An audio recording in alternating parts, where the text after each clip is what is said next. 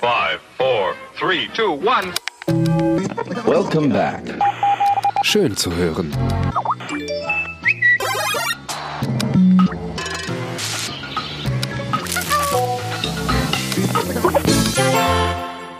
Ja, hallo, sagt er doch immer. wenn er hier wäre. Aber er ist ja gar nicht hier. Du bist nicht der Sven. Ich bin nicht der Sven, ich bin der Jepe. Neben mir sitzt die Sarah Hallo? und der Moritz. Hallöchen. Und glücklicherweise haben wir einen ganz ordentlichen Ersatz gefunden. Wer ist denn da? Hier ist der Patrick. Hallo, ihr Lieben. Ach, Patrick ist da, das ist ja wunderschön.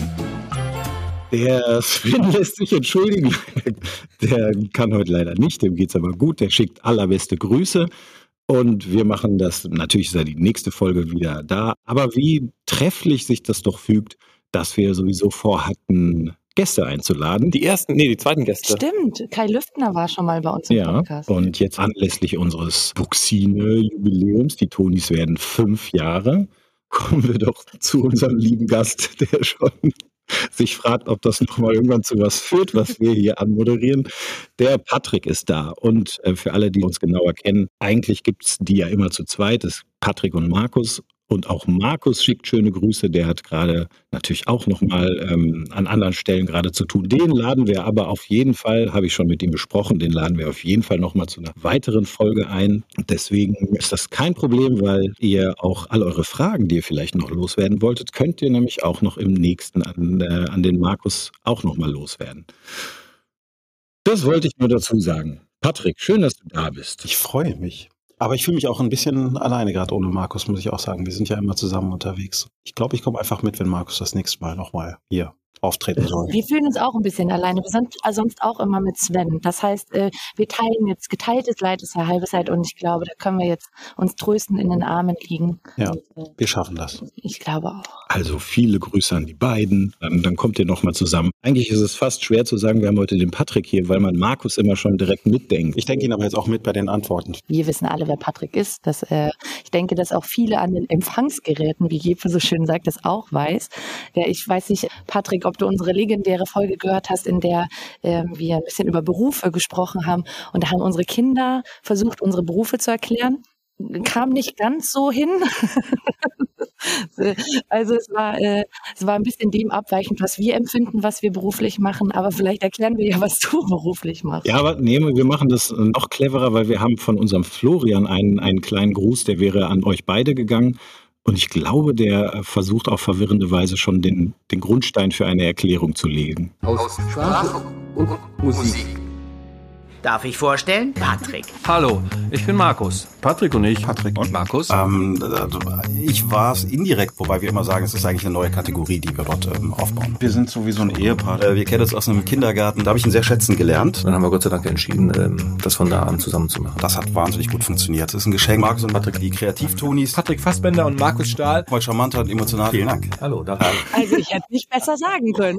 Jetzt, ja, schön, dass es äh, schön, dass es jetzt vollkommen klar ist. Vielleicht ergänzt du es noch, Patrick. Ja, also was ich jetzt mache, äh, ich, ich habe äh, mit dem Markus ja vor vielen, vielen Jahren äh, die, die Boxine gegründet, um die Tonis und die Tony-Box zu entwickeln. Und jetzt bin ich sowas wie ein, vielleicht so, wie so ein Kapitän auf der Brücke, der versucht, dieses, äh, diese Tonis und die Tony-Boxen sicher in sichere Hafen und neue Häfen zu bringen und befinde mich auf einer unfassbar spannenden, tollen Abenteuerreise und versuche dann so ein Stück weit zu helfen, dass wir weiter erfolgreich übers Meer äh, schaukeln.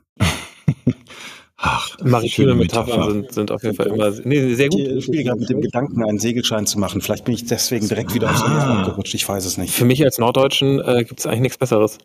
Kann ich sofort, kann ich sofort einsteigen. Genau. Können wir dann dann ein Steak legen oder wie sagt man das zum nächsten Thema? Ich bin offenbar nicht aus Norddeutschland. Gut, dass du es nochmal ergänzt hast, aber ich glaube, es war, es kam rüber. In, dem, äh, in diesem kurzen Einspieler hat man gehört, dass einer von euch gesagt hat, wir kennen uns aus dem Kindergarten. Ich weiß ja, wie es gemeint ist, aber aus welchem Kindergarten kennt ihr es? Das Aus- müssen wir präzisieren. Du hast vollkommen recht. Also ja, das ist nicht so, dass Markus und ich uns schon seit über 50 Jahren kennen und uns im Kindergarten in irgendeiner Gruppe, in der Igel-Gruppe kennengelernt haben was? seitdem gemeinsam durchs Leben marschieren. Nein, nein, das war der Kindergarten unserer Kinder. Ähm, und äh, Markus und ich haben dort Vorstandsarbeit gemacht. Das ist eine Elterninitiative in Düsseldorf. Und da haben wir uns kennengelernt, schätzen gelernt und äh, irgendwann habe ich mich an Markus erinnert, als wir eigentlich schon wieder so raus waren aus dem ganzen Kindergarten-Game. Und ja, dachte mir, Markus wäre vielleicht jemand, der mit auf die Brücke der MS-Boxine kommen möchte, äh, Todis und Todi-Boxen äh, ja, erfolgreich zu entwickeln. Wenn ich so an die Elternabende im Kindergarten denke und was der Output aus den Elternabenden so war, dann war das nicht unbedingt ein Unternehmen mit über 300 Mitarbeitern und einer tollen Produktidee. Also das finde ich äh, tatsächlich einen sehr spannenden Output aus so einer aus so einer Verbindung. Ich äh, muss auch sagen, also ich hatte mit Markus auch noch mal letztens darüber gesprochen, weil mein erster Elternabend bevorstand, auf dem ich dann sein durfte. Und die waren natürlich alle total nett, aber ich habe nicht meinen künftigen Partner für Startup gefunden. Vielleicht kommt der Moment, wo du dich an jemanden erinnerst, ähm, der irgendwas gemacht hat, äh, was dich begeistert hat. Pro Protokoll geschrieben. Das begeistert mich immer. Der, derjenige, der zuerst die Hand hebt nach vier Minuten Stille und sagt, komm, ich schreibe das Protokoll. Es wird euch nicht überraschen, aber ich, weder Markus noch ich haben jemals irgendwie äh, Protokoll geschrieben. ja, das, das, ist immer der Held des Abends, ist derjenige, der sich fürs Protokoll meldet. Ja, ich weiß nicht, ich musste an dem neuen digitalen Flashboard oder wie die jetzt heißen, diese Tafeldinger, musste jemand freiwillig irgendwie so eine, so eine Kopfrechenaufgabe mit so, so Touch-Gedöns vormachen. Da war ich sehr gut. Das habe ich gemacht. Vielleicht, also hat mich jemand entdeckt, weil er dachte, Mann, der Jeppe ist auf Zack. Ich habe dabei immer, wenn du sowas erzählst, so Minority Report im Kopf, wie äh, Tom Cruise da vor diesem Ding steht. Und meine Schulzeit war Overhead-Projektor, das war, glaube ich, das, ähm, und der, der Medienwagen. Ja, und das orangene Kabel. Genau, genau, das hat oft gewackelt. Ja, genau. Ja, ich, bei uns stand auch auf der Liste jetzt ein Folienstift und ich dachte nur, wofür? Was machen die da mit dem Folienstift? Oder ist das einfach nur so aus der Historie? Auf diesen Listen steht's noch. Und keiner hat das mal weggestrichen und irgendwann kommt einer drauf, ey Leute, wir haben gar keinen Overhead-Projektor mehr, wir brauchen diesen Folienstift gar nicht. Schwamm für die Tafel. Ne? Haben wir eigentlich schon gesagt, dass wir einen Titel der Folge haben? Also es soll ja auch um was gehen. Es soll ja auch um Tonis gehen. Die Begeister der Vergangenheit. Fünf Jahre Tonis heißt der Titel. Begeister? Das ist toll. Es soll so ein bisschen ausdrücken, dass wir ja genau auf unser Jubiläum hinsteuern und jetzt äh, schon fünf Jahre lang durch stürmische Wasser viel erlebt haben und das irgendwie alles sehr spannend war mit euch. Und in diesem Rahmen wollen wir aber, ähm, haben wir dich nämlich auch gefragt, das, was wir ja immer machen, Tonis besprechen, die uns am Herzen liegen. Da haben wir natürlich naheliegenderweise dich gefragt, welchen Toni würdest du dir denn wünschen, über den man mal spricht? Und ich kann schon verraten, du hast keine Sekunde drüber nachdenken müssen. Ja, das stimmt. Äh, es ist ja eigentlich doch kein Toni geworden im klassischen Sinne, wie wir sie äh, sonst im Portfolio haben. Der Grund, warum es die Tonis gibt, liegt einmal in der Tatsache begründet, dass meine Kinder, als sie ins Hörspielalter kamen, immer diese kaputten CDs hatten. Aber auch zu einem Großteil, dass ich selber natürlich mit Hörspielen groß geworden bin. Das, woran ich immer denke, wenn ich an meine eigene Kindheit denke, sind halt die drei Fragezeichen und damit auch die erste Folge ähm, der Super Papagei, die mich schon sehr geprägt hat und vielleicht auch irgendwo ein Stück weit dafür verantwortlich sind, dass wir jetzt auch diesen tollen Podcast aufnehmen. Wow. Ich glaube, gerade die drei Fragezeichen, das ist ja so ein Generationsding. Das hat ja, glaube ich, viele Generationen geprägt. Und wer weiß, was noch für Polizisten hervorgebracht, die dann, und Detektive vielleicht auch, aber ich glaube, das war es. Wir haben einmal die Hard Facts und das ist, dass die Folge Drei Fragezeichen Super Papagei ist in Deutschland 1972 erschienen. Als Buch, ne? Die das Hörspiel kam später. Also ich kann mich deswegen sehr gut dran erinnern, weil ich, das müsste so Ende der 70er gewesen sein. Da war ich eben so acht, neun Jahre, also nicht das klassische Toni-Einstiegsalter, was wir heute so definieren und haben, aber da bin ich damit in Berührung gekommen. Das müsste so 78, 79 gewesen sein. Und ich weiß es noch wie heute, wie ich in Düsseldorf auf der Nordstraße in der Kaufhalle unten im Basement die Folge gekauft habe und nach Hause gegangen bin, um sie zu hören. Aber auf Kassette dann? Ja, auf Kassette. Das war noch die Zeit, als die äh, Europa-Kassetten gelb und schwarz waren. Später wurden sie komplett gelb, aber da noch mhm. schwarzes Plastik, gelbes Label und diese wunderschönen Höhlen äh, rot mit durchsichtiger Seite vorne und diesen unfassbar tollen Illustrationen. Hast du die dann gesammelt? Also hast du die dann so alle im Regal stehen oder hast du nur vereinzelt gekauft? Es gibt ja die, die wirklich so Powerhörer sind. Ja, es gab die, ich weiß nicht, ob ihr die noch kennt, ihr seid so jung alle, äh, diese äh, Kassettenkarussells, wo es vier Seiten gab, wo jeweils fünf Kassetten, glaube ich, ja, drauf passten. Und da habe ich dann in der Tat, ich weiß gar nicht, in welchem Rhythmus die dann rauskamen, aber ich habe eigentlich ab da bis Folge Folge, weiß ich nicht, vielleicht 35 regelmäßig gekauft und gehört. Und irgendwann bricht das natürlich ab, weil man rauswächst. Aber ähm, ja, ich glaube, die zweite Folge ist, ähm, ich glaube, Phantomsee und so weiter und dann äh, Schwarze Katze, Flucht des Rubins, alles, was so kam, die ersten zehn. Da habe ich drauf gewartet, weil die mich wirklich äh, verzaubert haben. Jedes Mal, wenn ich die Hörspiele gehört habe, und ich habe sie sehr oft gehört, bin ich das, was wir hoffentlich mit unseren Tonis ja auch schaffen, in so eine Parallelwelt eingetaucht und konnte mich dort verlieren und genießen. Und das haben die drei Fragezeichen mit mir gemacht. Hörst du die ab und zu noch? Wenn ich jetzt Folgen aus meiner Kindheit höre, da habe ich eine ganz tiefe Verbindung irgendwie zu und kann dann so kleine Textpassagen noch mitsprechen. Ich mache es nicht selber unbedingt aktiv, vielleicht steuere ich das aber über meine Töchter. Also die haben irgendwann auch die drei Fragezeichen entdeckt und hören die auch immer mal wieder tatsächlich. Wenn sie nicht dran denken, dass sie die mal wieder hören sollten, dann verhelfe ich ihnen dabei, sich dann doch für so eine Folge zu entscheiden, wenn wir mit dem Auto unterwegs sind oder so. Und dann äh, kann ich mich dahinter verstecken. Aber ich erlebe das dann immer noch, wenn ich eine Folge höre, dass ich dann wieder so eine Zeitreise ähm, erlebe. Das ist ja das, was ich auch immer in den Tony-Boxen äh, sage. Mein Traum ist wirklich, dass ganz viele da draußen in 20, 30 Jahren, 40 Jahren, wann auch immer, die Tony-Boxen in die Hand nehmen, einen Tony aufstellen und plötzlich auch wieder in ihre eigene Kindheit reisen, wie mir das tatsächlich mit den ja. Spielen der drei Fragezeichen gelingt. Parallelwelt hast du eben gesagt, das ist ein gutes Stichwort für mich, weil ich würde mir wünschen, dass wir tatsächlich diesen Suspense auch so ein bisschen in diesen Podcast reinzu. Quasi nach Rocky Beach reisen. Die Leute nach Rocky Beach entführen und in diese spannenden und abenteuerlichen Sachen, wenn wir jetzt über einzelne Teile sprechen. Das müssen wir jetzt auch die ganze Zeit so geheimnisvoll sprechen, wie du. Wir müssen das zwischendurch einfach machen, dass das so in der Luft liegt, dass man irgendwie immer denkt, oh, ich glaube, da kommt was. Ohne zu wissen, dass das wahrscheinlich eine herbe Enttäuschung gegen Ende sein wird. Nein, stimmt ja nicht. Es gibt ja auf jeden Fall ein Gewinnspiel. Allerdings, wir müssen einmal kurz von der letzten Folge, das müssen wir ganz kurz auflösen. Eigentlich machen wir, gibt es ja immer ein Rätsel an unsere Leute, die das hören. Und erstens, da machen so viele Leute mit. Das ist irgendwie immer faszinierend, dass sie tatsächlich Leute, die, die uns zuhören, die beschäftigen sich damit auch und kommen erstens zu sehr vielen richtigen Lösungen, was uns schon überrascht, weil die Fragen teilweise auch echt obskur sind. Und dennoch kommt es zu ganz vielen richtigen Lösungen und was uns meistens noch mehr freut, wenn man es nicht richtig weiß, dann zu kreativen Schätzungen, was es denn sein könnte. Und da sind schon so coole Sachen bei rausgekommen, dass wir bei der letzten Folge tatsächlich gedacht hatten, schon wissend, dass wir jetzt Gäste haben, nämlich zumindest mal dich. Okay, diesmal gibt es keine Frage, auf die ihr eine Antwort stellt, sondern stellt uns doch lieber ein paar coole Fragen. Es kamen viele gute, wir haben willkürlich welche rausgesucht. Wir werden auch noch weitere Fragen stellen. Auch deswegen ist es ja gut, dass der Markus später nochmal irgendwie kommt. Wollen wir die dreimal eben vortragen, Sarah? Ja, ich schnapp mir mal die erste und zwar fragt jemand, wie ihr auf die geniale Idee der Kreativtonis kamt und dann im Anschluss auch, welche deine Lieblingsfigur ist. Ich denke, das bezieht sich wahrscheinlich dann auch auf den Kreativtonis. Okay, also die Idee zu den Kreativtonis ist eigentlich auf der Reise, als wir die Tonis und die Tonybox entwickelt haben, entstanden. Max und ich waren sehr, sehr viel unterwegs, viel mehr als vorher in unseren Berufen und das äh, war auch mit vielen Hotelaufenthalten verbunden in Hamburg, München, Berlin, manchmal sogar in, in China, ganz verrückt. Und ähm, wir waren weit weg von unseren Kindern. Eigentlich lesen wir beide unseren Kindern vor, aber es wird nicht mehr gerne gehört. Aber zu der Zeit wurde es auch gerne gehört und es ging halt nicht mehr so häufig, weil wir so viel unterwegs waren. Und irgendwann haben wir dann realisiert, es wäre doch eigentlich super, wenn wir das, was wir dort gerade technisch bauen, diese Cloud-basierte Plattform, wenn man die nutzt, um ein, ein Konzept umzusetzen, in dem wir in der Lage sind, aus einem Hotelzimmer in Nanjing ein Kapitel aus einem Buch vorzulesen, damit unsere Töchter oder Söhne, wie auch immer, das dann abends hören können, wenn sie ins Bett gehen. Das war so die Geburtsstunde der Kreativtonis. Wir benutzen das zu Hause auch wahnsinnig viel, gerade weil die Kids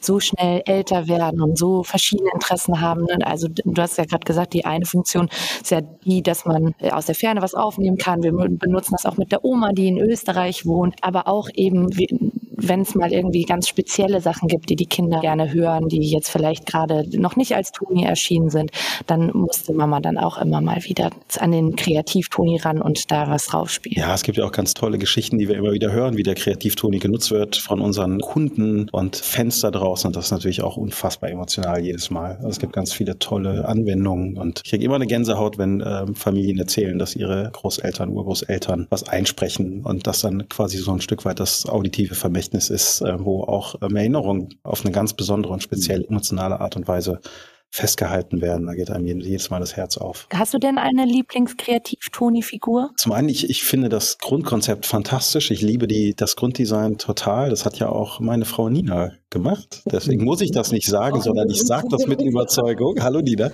Ja, ich finde die wirklich total schön und wenn ich mich jetzt so entscheiden müsste, also ich mag den Blanco total gerne, weil er einfach so eine Spielwiese ist, auch um selber kreativ zu werden. Also den komplett weißen Kreativtoni, den man selber bemalen kann. Und den Spooky, den quasi Halloween mit dem Skelett. Und, aber es gibt inzwischen auch viele weitere, die, also das Grunddesign ist, ähm, ist sehr schön und dankbar dafür, verschiedenste Themen Ja. umzusetzen. Was viele ja auch nicht wissen, ist, dass es im Grunde verkleidete Kinder sind. Und das finde ich irgendwie, eine, also wenn man das mal weiß, irgendwie eine total süße Idee. Mein Lieblingskreativ-Toni ist noch nicht erschienen. Der kommt noch. Das wäre Darf ich noch nicht verraten. Aber alle Hörer, die äh, daran zurückdenken, wenn der, wenn der rauskommt, werden an mich denken und, und direkt verstehen, ah, den meinte sie. Ah, okay. Moritz und ich, wir gucken uns an und äh, sind jetzt auf, aufgrund dieser Andeutung noch nicht drauf gekommen. Wir wissen, Sarah hat hier so einen gewissen Schwerpunkt für. Komm, wir stellen noch eine Frage, sonst werden, wir- werden wir nie fertig. Patrick und Markus, vielen Dank für die tolle Erfindung. Ja, unbedingt.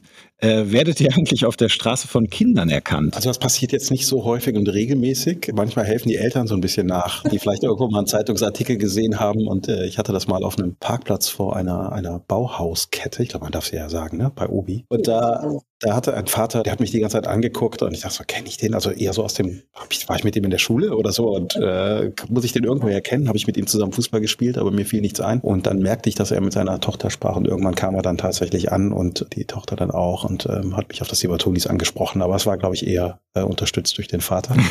das war natürlich toll. Und wenn, dann sind das eher, eher erwachsene Eltern, die mich, die mich ansprechen, als jetzt Kinder. Aber ist auch gut so, weil es geht ja nicht um mich, sondern es geht um die Tonis und die Tony-Box. Wir haben noch eine schöne Frage bekommen und zwar unsere Tochter Lena möchte eine Tony-Box erfinden, aus der unten Eis rauskommt und vorne Spaghetti, ihre beiden Lieblingsgerichte. Frage, bekommen wir da patentrechtlichen Ärger oder kann sie das machen lassen? Hey Lena, das ist so eine tolle Idee. Ich hätte die auch gerne. Ähm, insofern bitte, bitte setz das um und äh, ich werde die erste Box sofort kaufen. Ich die zweite.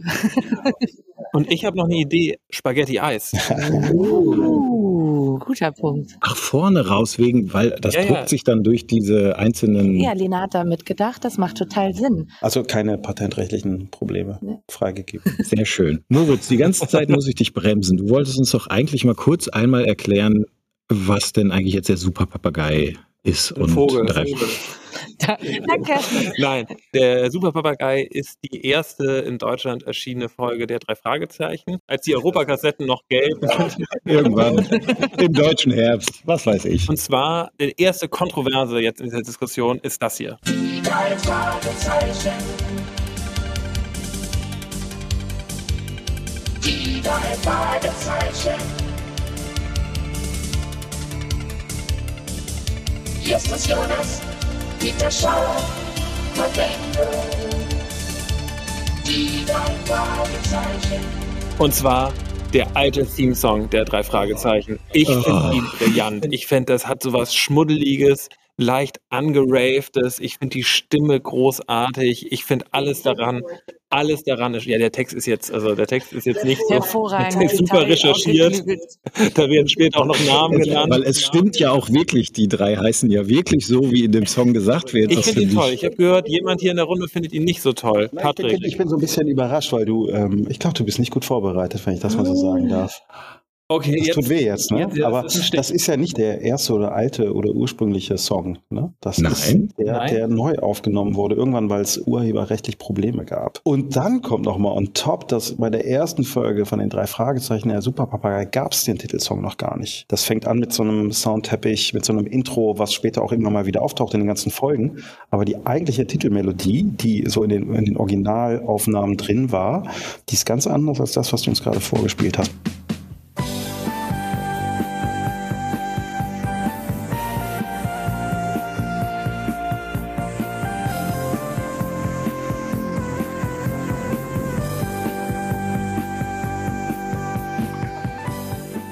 Ja, das Ja, ist der, der, ja, ja, das, ja. der Ja, Titelsong meiner Kindheit. Also insofern unterscheiden die sich tatsächlich. Und das, das ist der ähm, ältere. Ab welcher Folge gab es denn den Titelsong dann? Ab der zweiten direkt oder? Ich habe jetzt gerade die vierte genommen, kann ich glaube schon ab der zweiten. Wir könnten jetzt nochmal genau nachgucken, aber die erste Folge war eben noch Nein. ohne Titelsong und bei der zweiten. Moritz, du hast es jetzt auf so ein Generation Gap gezogen. Ich würde einfach sagen, wir haben jetzt erstmalig jemanden Kompetenten in der Runde. Das ist ziemlich eklig. 16 Folgen ohne jegliche Kompetenz gemacht. Dann ist, glaube ich, die Katze auch aus dem Sack. Patrick, bei aller Liebe, ich schätze dich und alles, was du für uns tust, aber ich habe ein sehr gespaltenes Verhältnis zu den drei Fragezeichen. Und es geht für mich tatsächlich, weil ich dann auch auf diese Melodie immer, die drei Fragezeichen, dann bin ich eigentlich schon durch damit. Habt ihr das auch? Ich muss immer an jemanden denken, der so zu spät in so einen Fahrstuhl kommt und dann so, oh, die drei Fragezeichen. Ja, aber guck mal, das ist halt, das ist, da, da kann ich ja gar nicht mitreden, weil ich bin ja mit einem anderen Titelsong groß geworden. Ja, der Zugang war ein anderer. Ja, ich habe so ein, eine erste Idee bei der Recherche und bei dem nochmal hören,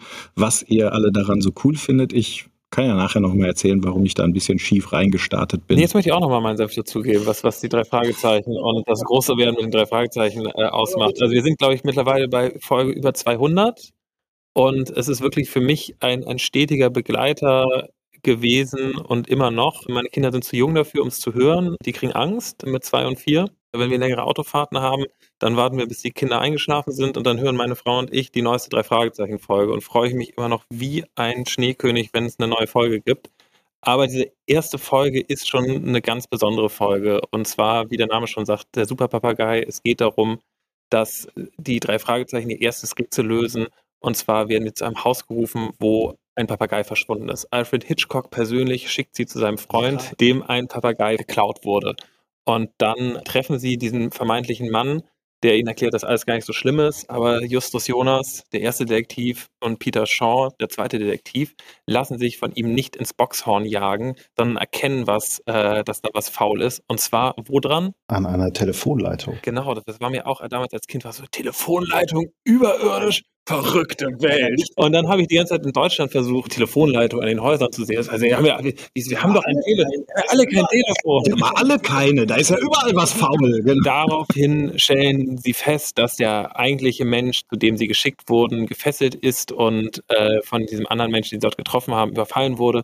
Und dieser Mann, Mr. Claudius, Papageien klaut. Und zwar ganz bestimmte Papageien, die äh, Namen aus irgendwelchen Romanen oder aus der Literaturwelt haben, wie Blackbeard, Schneewittchen, Sherlock Holmes, Robin Hood und die reden und ein Rätsel sagen können. Und der Superpapagei ist ein ganz gewisser Papagei. Blackbeard heißt er, auch äh, von seinen Freunden Blackie genannt. Und das Und gar kein Papagei, oder? ein Star, aber ein ganz besonderer Star, der anscheinend viel besser Sprache lernen kann als die richtigen Papageien. Deswegen ist er der Superpapagei, obwohl er gar kein Papagei ist. Das ist ein großer, großer Meta-Humor, der hier gefeiert wird.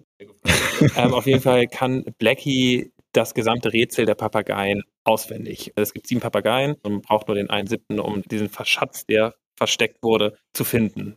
In dieser Geschichte kommen schon so viele Sachen vor, die den geneigten drei Fragezeichen-Fan durch die Jahre begleiten werden, wie zum Beispiel der französische Meisterdieb Victor Eugene, der hier sein äh, Ach so, ist der, taucht der öfter Die auf. rätselhaften Bilder, da taucht er sehr prominent sogar auf. immer wenn es um, um Kunst, genau, Kunstgegenstände Kunstdieb, ne? Das ist ein Kunstdieb aus genau, Europa. und wird so als, als Antagonist zu, zu Justus Jonas positioniert, weil Justus Jonas, äh, das war ein Lexikon, der ist halt der Einzige, der ihm intellektuell würdig ist, was jetzt auch nicht für Victor Eugene spricht, wenn es irgendwie so ein Zwölfjähriger ist, mit dem er sich die ganze Zeit messen muss. In der ersten Folge ist viel drin, man merkt das Alter tatsächlich auch durch so ein paar Stereotype, die da bedient werden, wie die, die Mexikaner, die die Papageien verkaufen und sowas. Aber trotzdem war ich wieder sofort drin, war sofort sieben, hatte einen Walkman, lag im Bett und war, war doch auch angegruselt, als sie alle auf den Friedhof gegangen sind. Tolles Flashback. Ich, ich muss gestehen, ich, hab, ich muss mich auch mitouten mit Jeppe. Danke, dass du da in. äh, Also ich bin schon mal vorgepresst. Ja, ja, das war gut. Ich bin Generation Benjamin Blümchen und ähm, an mir ist, sind die drei Fragezeichen halt komplett vorbeigegangen. Mir war das auch immer zu gruselig. Ich habe das mehrmals als Kind versucht, auch schon als Erwachsener. Also. Also du weißt, wer wie sie heißen und was sie machen. ja, ja, ja. Und ich habe ja jetzt im Rahmen äh, unseres Podcasts die Folge auch gehört und frage mich, wie um Himmels Willen kannst du dabei einschlafen? Wer hört das denn zum Einschlafen? Also es ist A, gruselig und B, mega spannend. Die Frage ist ja auch so ein bisschen, mit welchem Alter hört man diese Folge? Ne? Ich weiß nicht, wann du angefangen hast, Benjamin zu hören, aber vermutlich nicht mit neun, sondern eher schon. Die drei Fragezeichen sind ja absolut auch älter gedacht. Insofern ähm, hängt das, glaube ich, auch viel damit zusammen. In welchem Alter hörst du jetzt die drei Fragezeichen? Also meine Kinder haben die auch nicht mit fünf gehört. Aber irgendwann fing es an, dass sie das eben auch hören konnten und sich auch dem Grusel hingegeben haben und äh, nicht davon gerannt sind. Insofern muss man das ja auch ein Stück weit irgendwie relativieren. Ne? Das das ist genau auch mein Problem tatsächlich. Ich musste irgendwie viel mit älteren Geschwistern und Kindern spielen und ich bin da viel zu früh dran geraten. Keine Ahnung, wie alt ich war, irgendwie fast Säugling und dann war, ich weiß noch, ihr kennt bestimmt die Folge, ich habe immer schon in der, in der Audiothek Angst, dass die mir irgendwie begegnet, der mit der grünen Maske oder irgendwas. Grüne Geist gibt es, aber ja, also bei mir, wie gesagt, mein, mein Wissen, was drei Fragezeichen angeht, liegt auch so in den ersten 40 Folgen, vielleicht maximal. Und danach bin ich ausgestiegen. Alles, was jenseits der 40 ist, kann ich gar nicht so gut mitreden, muss ich ganz ehrlich sagen. Das frage ich mich sowieso bei, bei euch Fans, die das jetzt so über die Jahre auch irgendwie mitbegleiten. Also man kennt ja hier Oliver Rohrbeck und so, ne, die tollsten Sprecher, die es irgendwie gibt, aber Männer auch mindestens in unserem Alter, würde ich mal sagen. Bleibt aber die Illusion bestehen, dass da diese drei Teenies aus, aus Rocky Beach die Sache lösen oder geht die Geschichte auch so weiter, dass die älter werden? Die Geschichte geht auch weiter, dass sie älter werden. Also sie sind weit entfernt davon, irgendwie äh, verheiratet zu sein, Kinder zu haben, aber ähm, sie können dann irgendwann Auto fahren. Das läuft in den USA ab 16. Bob ist früher immer mit dem Fahrrad in die Bibliothek gefahren, weil der war der dritte Detektiv, der für Recherchen und Archiv zuständig war. Wo ich immer sagen muss, das war eindeutig der lameste Job von allen. Er ist dann halt immer mit dem Fahrrad in die Bibliothek gefahren, kam dann mit 17 Büchern wieder, um dir was über irgendwelche äh, Aztekenmasken zu erzählen. Vor allen Dingen war es doch der, der, wie heißt der, Justus Klugscheißer, der wusste das doch eigentlich sowieso immer schon. Das fand ich immer so nervig dann später, oder? Er wusste eigentlich immer alles und hat auch nicht immer alles verraten, was er schon wusste, was die anderen immer so ein Stück weit geärgert hat. Aber es stimmt schon, ne? Also in den ersten Folgen war eigentlich der Einzige, der Auto fahren konnte, war Skinny Norris. Und später hatte Peter Shaw halt einen Käfer. Das hat sich in der Tat. Und den äh, MG, Peter, den MG. Guck mal, die alten, also die jüngeren Folgen, da bist du jetzt auch direkt, das ist dein Turf, ne? Ja, genau. Was ich sofort sagen muss jetzt als jemand, der wie gesagt nicht so nahe steht, ich glaube in der ersten zwei Minuten ist es schon spannend, ne, mit dieser irgendwie coolen Auflösung, dass dieser Typ mit der Knarre und man ist auch im Hörspiel tatsächlich es so umgesetzt, dass man diesen, diesen Gag, der vermeintlich richtet er die, die Pistole auf die und dann stellt man fest, das ist ein Gasfeuerzeug, mit dem er was anmacht. Super Moves schon irgendwie so am Anfang. Das ist schon total spannend und dann ist aber doch wieder so dieses, haha, es ist ja irgendwie lustig, aber man ist schon so in der Geschichte drin. Das machen sie, das machen sie wirklich toll. Das muss ich jetzt schon Ich sehe die Produktion auch wirklich fantastisch. Klar, die drei Jungs, absolute Ikonen, die dort Peter, Justus, Bob sprechen, egal wo sie mitgesprochen haben. Ich finde es immer, immer wieder auch so fantastische Stimmen, die wirklich die Hörspielwelt in Deutschland gesegnet haben.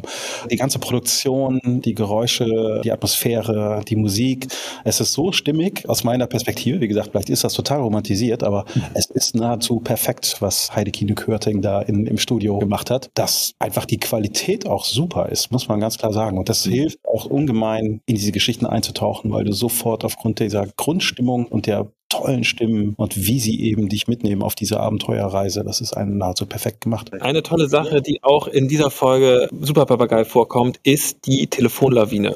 Ich muss sagen, ich war früher von der Telefonlawine immer so be begeistert, weil das wirklich so ein, ein retardierendes Moment in den Folgen war, wo die wirklich Sachen rausgefunden haben. Das war vor dem Internet, es war vor Handys, es war so clever. Ja, es war einfach schlau. Ja, ja, und da- und das, in der Folge geht es ja auch ziemlich glatt. Hallo, ist Justus Jonas. Ah, ja, danke für den Tipp. Ich wollte auch immer so einen Wohnwagen haben, der irgendwie so verborgen Ja, die so einem Jahr, oh mein Gott, habe ich davon geträumt. Ich hatte auch zwei gute Freunde. Also mit denen habe ich selber drei Fragezeichen-Folgen vertont, so eigene Geschichten entwickelt. Dann haben die selber Geräusche auch gemacht mit so einem Eimer voll Wasser und haben so ein Rudern über den See versucht mit einem Löffel zu simulieren und so.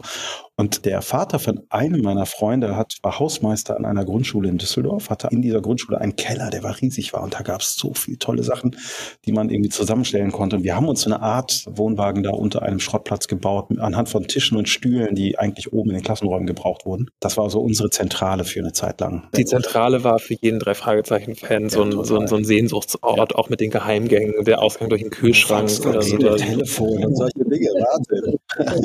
und, und, und der Papagei, der die ganze Zeit krächzt. Genau, also das muss man dazu sagen, die drei Fragezeichen kaufen Blackbeard und der ist dann immer dabei und der wohnt in der Zentrale und man hat immer diese, diese Papagei-Stimme, die man ab dann immer im Hintergrund hört, das ist eben Blackie aus der Super Ja, Papagei. und irgendjemand sagt immer, jetzt sei doch mal ruhig, Blackie. Ja. So. Patrick, ich will unbedingt wissen, ob du bei eurem eigenen Hörspiel auch eine, eine Figur gesprochen hast und wenn ja, welche. Das ist natürlich auch verschwommen. Ne? Da waren wir so vielleicht so neun oder zehn, als wir Ja. das gemacht haben. Und mit so einem, weiß ich, Philips Kassettenrekorder, so ein tragbarer. Mit, man hat ja nicht wie heute irgendwie einen Schnittplatz, wo man irgendwie verschiedene Layer Hat man auch und, mit ne, neun meistens nicht. Ja, Ich also, glaube, Patrick Ich glaube, war für Recherchen und Archiv verantwortlich und möchte es nicht sagen.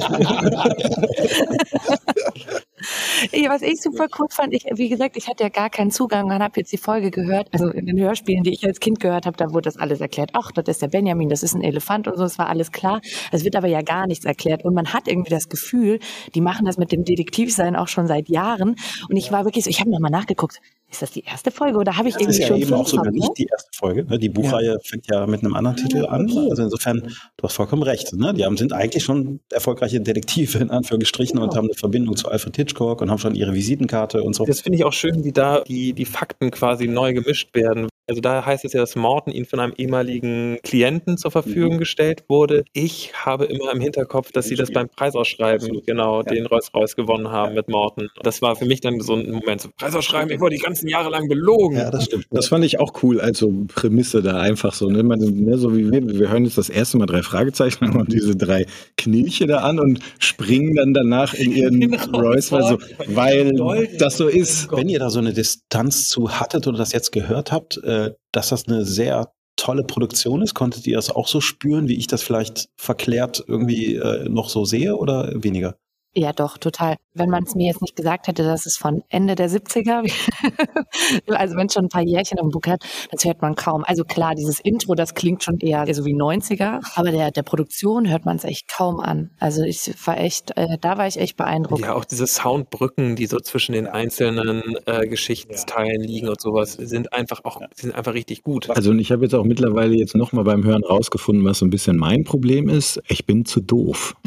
Also jetzt schon eben, als du wieder erklärt hast und ich habe die jetzt in der Vorbereitung tatsächlich mal, wie das manchmal so ist, erstmal so kurz bei den Kindern aufgestellt und hört man so halb, dann aber nochmal, naja, dann höre ich jetzt nochmal, aber nochmal selber, mach dabei irgendwie was und so. Aber ich habe das jetzt wirklich mindestens zweimal eigentlich gehört. Wenn du mich jetzt fragst, wer hat diesen Warum den Koffer und ich, ich schnall's schon wieder nicht. Es sind komplexe Geschichten so, ne? Also es ist. Ähm, Ich wollte euch gerade eben fragen, wie ihr denn als, als Fans zu den äh, drei Fragezeichen Kids steht. Die Frage richte ich jetzt an Jepe. Wie wär's denn mal mit den drei Fragezeichen Kids? niederschwellig anfangen, genau.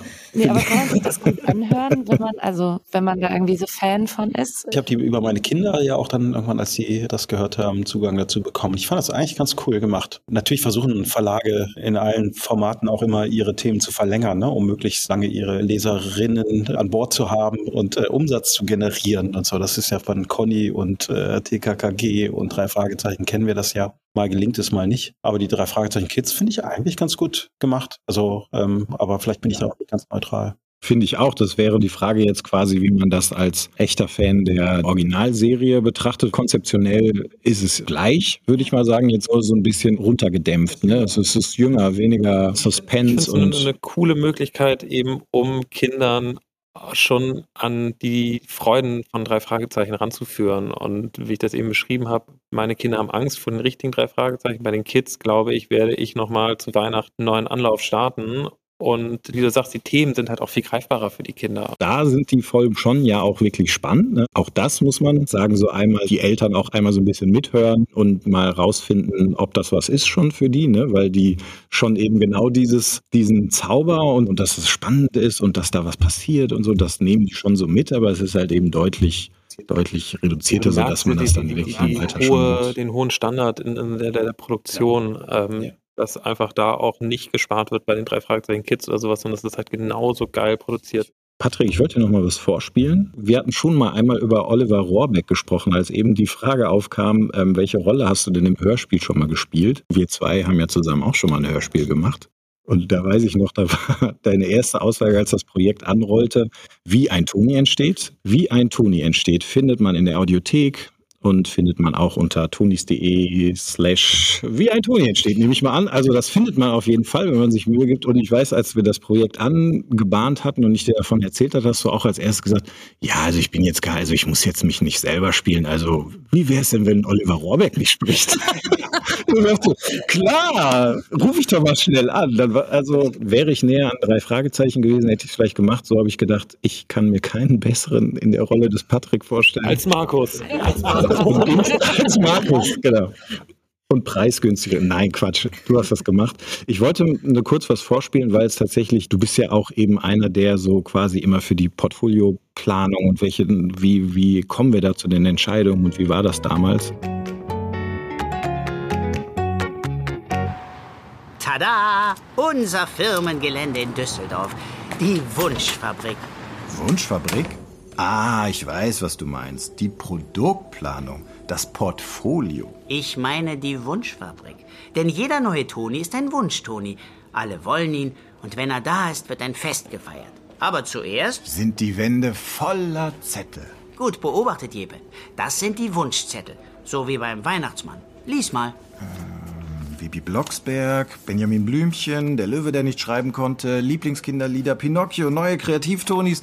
Alles Wünsche. Die eines Tages Tonis werden. Wahnsinn. So viele. Viele? Am liebsten würden wir noch viel mehr schaffen. In den ersten drei Jahren Tony-Box haben wir knapp 100 Tonis auf die Box gestellt. Aber wir wollen mehr. Tonis für die ganz Kleinen und für die Zehnjährigen. Alles muss dabei sein. Spannung, Spaß, Wissen, Musik. Manche Kinder brauchen uns Tonis zum Einschlafen. Anderen machen wir Mut oder bringen sie auf neue Ideen. Apropos Idee. Darf ich vorstellen? Das hier ist Patrick. Er hatte die Idee und ist Gründer der Tonis. Ich kenne ihn, er hat mich eingestellt.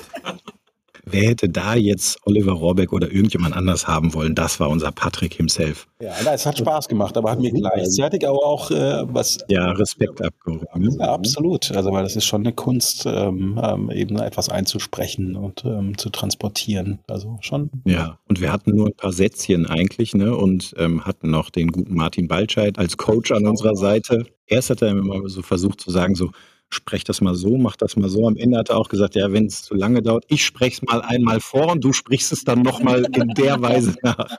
Hm, Frage jetzt tatsächlich, also ich hoffe jetzt, du sagst ja nicht, das war alles Quatsch, wie wir es da dargestellt haben, was ich ja kapiert habe in der Wunschfabrik, also wie das damals passiert ist. Wie sind wir zur Entscheidung gekommen, welche Tonis, gerade am Anfang ähm, machen wir, da gab es ja auch noch nicht so riesige Teams oder irgendwas, sondern gehe ich recht in der Annahme, dass ganz viel Portfolioplanung genau da zwischen deinen zwei Ohren eigentlich irgendwie stattgefunden hat? Ja, am Anfang war es so, dass ich oder Max und ich auch durchaus gemeinsam immer wieder geschaut haben, was hören denn unsere Kinder oder Freunde von Kindern und haben uns darauf konzentriert, die richtigen Themen zu finden, von denen wir glaubten, dass sie funktionieren im Kinderzimmer. Hatten aber schon auch die Idee, wir wollen eher so auf Klassiker gehen, weil wir gleichzeitig eben auch Eltern abholen wollten. Also ein Stück weit, was ich erzähle von den drei Fragezeichen, ist halt etwas, was eben für andere vielleicht bei Bibi und Tina oder Bibi Blocksberg oder Benja- Benjamin Blümchen ausgelöst wird, wie Sarah das eben beschrieben hat. Und das wollten wir natürlich auch ein Stück weit erreichen und so haben wir uns dem Thema Portfolio genähert. Liebe zum Genre überhaupt und ähm, ähm, Bauchgefühl auch oftmals. Gerade am Anfang ist ja auch viel eurer Zeit dafür draufgegangen, was ja auch eure Beziehung geprägt hat, Markus und deine, dass ihr wirklich im Auto durch die Lande gezogen seid, um eben Lizenzen abzuklopfen. Also wir haben ja mit, mit den Tonis eine neue Kategorie geschaffen, die man ja auch allen erstmal erklären muss. Was haben wir da überhaupt vor? ne? Das Produkt gab es ja noch nicht, es war eine Entwicklung. Und du musst ja erstmal den jeweiligen Rechteinhabern von Hörspielen, Büchern und so weiter erklären, was das ist. Und deswegen müssen wir viel mit dem Auto rumfahren zu den ganzen Verlagen und Studios und erzählen, was wir vorhaben und äh, die Verantwortlichen dort dafür begeistern und dann im Idealfall auch dazu bringen, dass sie sagen, wow, da sind wir gerne dabei, weil wir eben für alle Themen, die wir auf der Box haben, eben auch die Rechte einkaufen müssen. Das kann ich von der anderen Seite bestätigen. Ja, da, da ich äh, den Patrick ja nur zum Teil beerben durfte, was die Portfolioplanung angeht, kenne ich natürlich jetzt auch ganz viele, die mit am Anfang dabei waren, die das auch immer so ganz nostalgisch erzählen. Und dann kam Patrick und Markus und die Box hat noch nicht mal funktioniert und sie haben so getan, als ob dann jetzt irgendwas, dann haben sie so draufgestellt und haben gesagt, ja und jetzt käme ein Ton, findet ihr das auch Jetzt gut? stellt euch vor, das wäre wohl jetzt ein Hörspiel, äh, wie meine Töchter früher gesagt hätten. Ja, es war so ein Stück weit so. Ne? Wir, haben, wir sagen mal so ein bisschen, äh, auch ein bisschen selbstironisch, äh, da sind so zwei Dödel aus Düsseldorf, die fahren jetzt mit dem Auto durch Deutschland äh, oder zum Teil durch Europa und versuchen, ähm, Rechte einzukaufen. Und wir hatten wirklich von nichts Ahnung eigentlich, also von dem ganzen Business-Rechte-Situation, Verlagswelt, Studios und so weiter. Das war uns ja alles ko- komplett neu. Aber das Schöne war, wir haben immer gewusst, das ist eine fantastische Idee. Wir wollen das unbedingt machen. Äh, wir lieben die Idee. Wir wollen es umsetzen. Wir wollen es schaffen. Und ich glaube, das haben wir immer ausgestrahlt. Und da erinnere ich mich auch noch sehr gerne dran, weil es einfach auch Spaß gemacht hat, äh, vor Leuten zu sitzen, die seit Jahrzehnten in der Branche arbeiten und plötzlich so eine Idee präsentiert zu bekommen und ähm, zu sehen, wie bei ihnen das Verständnis wächst, was wir vorhaben und gleichzeitig auch dieses Erstaunen und die Begeisterung zu sehen. Ähm, das hat uns am Anfang total überrascht, weil wir dachten, na ja, also ist das jetzt wirklich, ist das wirklich so gut, was wir da planen? Und, äh, es war es ja auch offensichtlich, aber uns fehlte so ein bisschen auch die Relation und der Kontext und das, das die Branchenkenntnisse. Und das war relativ schnell klar, dass wir dort eine tolle Idee haben. Und da wir selber so verstrahlt waren von der Idee, haben wir es geschafft, so viele da draußen mit anzuzünden, egal ob es jetzt eben dann ähm, ein Europa-Label war oder irgendwelche Studios oder Universal oder kleinere Verlage wie Studio Hamburg etc. Das ist irgendwie, Irgendwelche Erbengemeinschaften. Auch Erbengemeinschaften. Absolut. Ich glaube, wir haben immer ausgestrahlt, das ist ein, eine Sache, an die wir glauben, von der wir überzeugt sind und ähm, konnten begeistern dafür. Ja, ihr habt auf jeden Fall, das sieht man ja, nachhaltig äh, Eindruck hinterlassen. Ich glaube, also drei Fragezeichen, also die Kids dann halt, weil mehr passend irgendwie, die waren ja auch, glaube ich, 2017 oder so auf jeden Fall schon mit dabei. Ne? Also die waren auch. Ich hatte den Ehrgeiz, die drei Fragezeichen, die quasi normale Serie oder wie auch immer man das formulieren möchte, den Klassiker, auf die Box zu bringen, wohl wissend, dass es eher ältere Kinder adressiert, aber irgendwo war das immer was, was wir machen wollten, weil ich dann dachte, dann viele andere finden das ja bestimmt auch toll. Und das wurde uns so ein bisschen verweigert. Viele Themen aus dem Hause Europa durften wir umsetzen. Drei Fragezeichen, den, den Klassiker, da haben wir ein bisschen länger bohren müssen und ich weiß noch sehr genau, als der Moment kam, wo uns quasi das Go erteilt wurde, da war ich sehr, sehr glücklich. Gerade am Anfang war das auch irgendwie, kam das irgendwie noch so, also in den Zeiten, wo ich angefangen habe, so noch so peu à peu, manchmal dann rannte wirklich einer durchs Haus, hey, wir haben ich weiß nicht, XY jetzt bekommen und so. Oder so, juhu. Genau daran habe ich gerade auch noch gedacht. Also ich glaube, es war sogar Patrick, der ins Büro gerannt kam mit so einem Zettel, mit irgendeinem unterschriebenen Zettel ausgedruckt. Ja, es ist immer noch so, ne? Also ich finde immer noch, äh, es ist immer, fühlt sich das an wie so ein Kindergeburtstag, wenn wir Themen plötzlich ja. machen dürfen, realisieren ja. dürfen oder wenn die ersten Produkte aus dem 3D-Drucker kommen, wo wir ein Gefühl dafür bekommen, wie der Toni auch aussehen wird. Das ist einfach ein fantastischer Moment. Ja, und die, die Zuneigung zu den drei Fragezeichen sieht man ja auch auch darin, in was für einem äh, sagen wir, speziellen Umfeld äh, dieser Toni rausgekommen ist. Denn ihr habt euch ja nicht lumpen lassen und nicht einfach nur einen Toni rausgebracht, sondern auch noch eine spezielle schwarze Box. Ja, aber die schwarze Box war ja nicht nur eine schwarze Box und dieser Toni, sondern es gab ja zu der schwarzen Box auch zwei Audiotheksfolgen genau. dazu. Ich habe Patrick, du hast eben schon gesagt, ne, wir haben das ja so ein bisschen eingeführt damit, die Audiothek, was ja irgendwie die logische Konsequenz war. Gerade bei den drei Fragezeichen mit über 200 Folgen. 200 Tonis rausbringen ist eine Option. Machen wir wahrscheinlich aber in den nächsten Jahren nichts anderes mehr. Ich denke, ein paar drei Fragezeichen-Fans fänden das auch ganz gut. aber äh, ich glaube, äh, es war ganz gut, dass wir uns was überlegt haben, was in eine etwas andere Richtung geht kam tatsächlich die, die, Idee zur Audiothek durch diese folgenreichen Serien oder gab es irgendwie einen anderen Grund, dass man sich dazu entschieden hat, eine Audiothek ins Leben zu rufen? Daily war eigentlich auch sehr früh schon da, irgendwas zu machen, um genau das zu ermöglichen zu den folgenstarken Serien wie eben drei Fragezeichen, fünf Freunde, Bibi und so weiter. Ein Konzept zu haben, was darauf einzahlt, ne? weil in der Tat wird es nicht unbedingt so sein, dass wir 203 Fragezeichen-Tonis machen können. Dann machen wir nichts anderes mehr. Ich würde es auch gerne machen, aber das würde uns glaube ich, vom Weg abbringen. Und insofern ein Konzept zu haben, wo man eben doch in der Lage ist, über unser System alle Folgen hören zu können, auf die gleiche schöne, charmante Art und Weise, indem man eben was Haptisches hat, das man auf die Tonybox stellt und ein Hörspiel konsumiert oder was auch immer, ähm, Musik Wissensthemen. Das war eigentlich schon sehr früh auch Teil des Konzeptes, haben wir aber eben mit den drei Fragezeichen eigentlich auch erst ähm, eingeführt. Gerade die, perfekte Serie, um das einzuführen. Ich weiß nicht, wie es bei euch ist, bei euren Kindern mit sechs und acht und zwei und vier.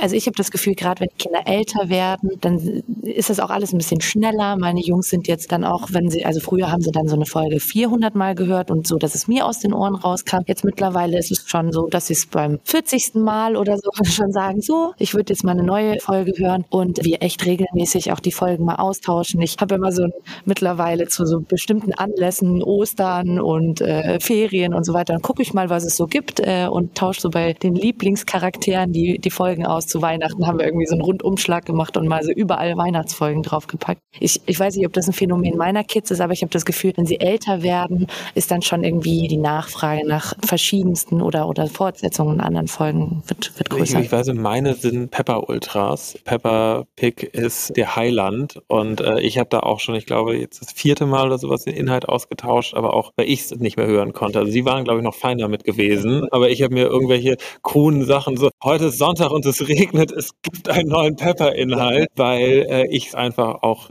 also nachdem, wie du sagst, nach dem 40. Mal nicht mehr hören konnte. Es ist auch definitiv so, ne, dass kleinere Kinder von der Wiederholung leben und da Mhm. komplett drin aufgehen und ähm, ältere Kinder eben ähm, mehr Abwechslung brauchen und möchten. Und das, siehst, das spiegelt sich ja auch nicht nur bei uns wieder, sondern generell in Audiokonzepten, die für ganz kleine konzipiert sind. Und was ich so bei unseren auch feststelle, oder das ist ja generell irgendwie Kinder passen ja auch nicht immer in das Schema, ne? weil so dieses grundsätzlich irgendwie, dann werden sie älter und dann brauchen sie mehr Frequenz und so, klar. Aber da gibt's ja dazwischen gibt's auch immer so Unterschiede. Also es gibt dann trotzdem noch den einen Toni, den der Sechsjährige sich irgendwie von morgens bis abends dann irgendwie reinziehen kann. Aber gleichzeitig gibt's manchmal auch Phasen, da käme ich jetzt auch mit Audiothek so schnell gar nicht hinterher, ohne arm zu werden und so. Das gibt's natürlich dann auch. Und so dieses, was du sagst, Moritz, finde ich auch, dass man das nochmal so besonders irgendwie mal feiert. Dann eben kann das halt wirklich auch mal irgendwie am Sonntag sein oder so, ne, wo man dann halt einfach so, pass mal auf, Kinder, hier, dann stellt den noch mal auf, jetzt passiert da noch mal was Neues. Und es ist halt auch ein Unterschied, ob das aus irgendeinem Webradio oder sonst was kommt oder ob sie das wieder mit ins Bett nehmen können und dann noch mal eine neue Folge hören. Ich habe das, ich hab das sogar einmal im Auto gemacht. Ähm, da habe ich die Tony-Box äh, über meinen persönlichen Hotspot vom Handy mit dem Internet connected, um die Folge austauschen zu können.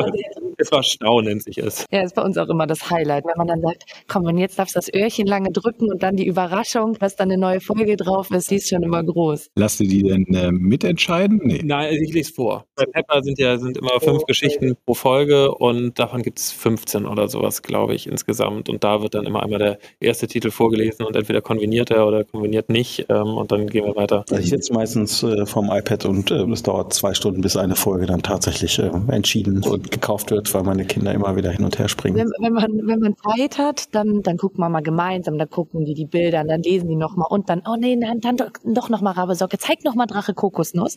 Und wenn ich dann aber so abends, äh, wenn der Kleine dann irgendwie sagt, nee, die will ich nicht mehr hören, die habe ich jetzt hundertmal gehört, dann so, dann tatsächlich leg ich schon mal ins Bett, ich suche eine neue Folge aus und dann ist dann so Überraschung und dann freut er sich und Und das finde ich dann übrigens auch so die, die Limitierung in der Nicht-Limitierung, was wir manchmal bei Netflix mitmachen, bis man da irgendwie sich irgendwas ausgesucht hat, weil es einfach eine Milliarde Sachen gibt. Wenn man dann was gefunden hat, dann stellen wir schon fest, vielleicht sind die auch jetzt, werden, kennt man ja als Erwachsener auch, fast schon unzufrieden, weil man weiß irgendwie, äh, verpasse ich nicht gerade die 180.000 anderen Sachen, die viel spannender sind. Dieses so, es gibt ein Angebot, aber am Ende legen sich alle zusammen einmal fest und dann kaufen wir die jetzt halt auch und nicht in zwei Minuten eine andere oder vielleicht doch. Und dann schnappt man sich wieder die Box und dann ist das wieder dieses feste Erlebnis, was erstmal wieder so ein bisschen Ruhe stiftet und so. Apropos festes Erlebnis. Ein festes Erlebnis unseres Podcastes ist es ja auch, dass wir, das ist jetzt auch nicht so viel Gag dabei, weil wir ein Rätsel lösen wollten.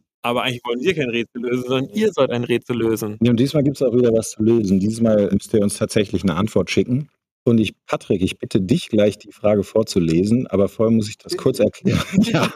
Wir suchen am Ende, suchen wir, also ihr wisst bei uns, wir, wir sagen dazu Lizenz, also eine, eine Reihe, ein Toni, der sowohl in dem Gründungsmythos von Patrick und Markus eine Rolle spielt, aber die gleiche Lizenz spielt auch in unserem kleinen Podcast-Gründungsmythos eine Rolle. Das können wir euch nächste Woche erklären, wenn wir es nicht schon mal irgendwo getan haben oder ihr das im Blog gelesen habt oder so. Und die, die Protagonisten der beiden haben, äh, hören auf diese ähm, schönen Namen Günther und Jochen. Und welche Lizenz das ist oder welcher spannende Autor, das ist die Frage. Patrick liest die Frage aber jetzt bitte noch einmal vor für unsere Fans, die sie beantworten sollen. Okay, also von welcher Lizenz beziehungsweise welchem genialen Kinderbuchautor sprechen wir?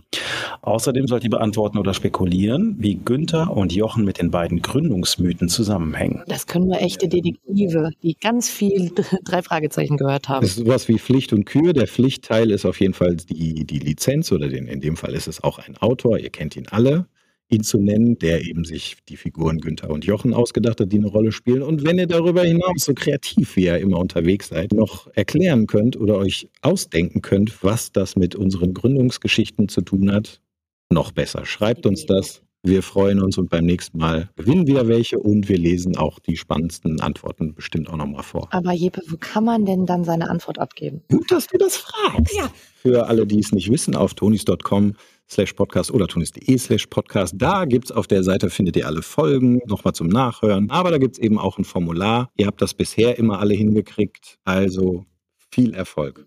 Wie geht's dir jetzt mittlerweile, Patrick? Hast, vermisst du immer noch sehr Markus oder konnten wir dich ein bisschen... Nein, also ihr habt das ganz toll gemacht. Ihr habt mir Halt gegeben, Ja. aber ich vermisse Markus immer, wenn er nicht bei mir ist. Wir vermissen Sven auch. Ich habe Sven heute Morgen noch gesehen und äh, also dem ging es nicht so gut. Deswegen, ich kann verstehen, dass er jetzt nicht da ist. Okay, aber das äh, war schön, dass du da Ja, warst. ich habe mich auch sehr Dank gefreut. Endlich mal. Ich hätte auch noch mehr über drei Fragezeichen reden können. Und Aber du hast auch versprochen, du kommst auch nochmal. stimmt. Greifen wir das nochmal auf. Ja, das war toll.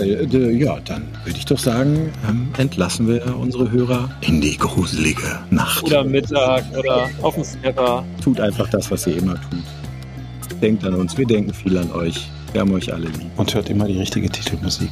Wichtiger Hinweis. Ciao zusammen. Tschüss. Ciao. Uh, end, end meeting for all.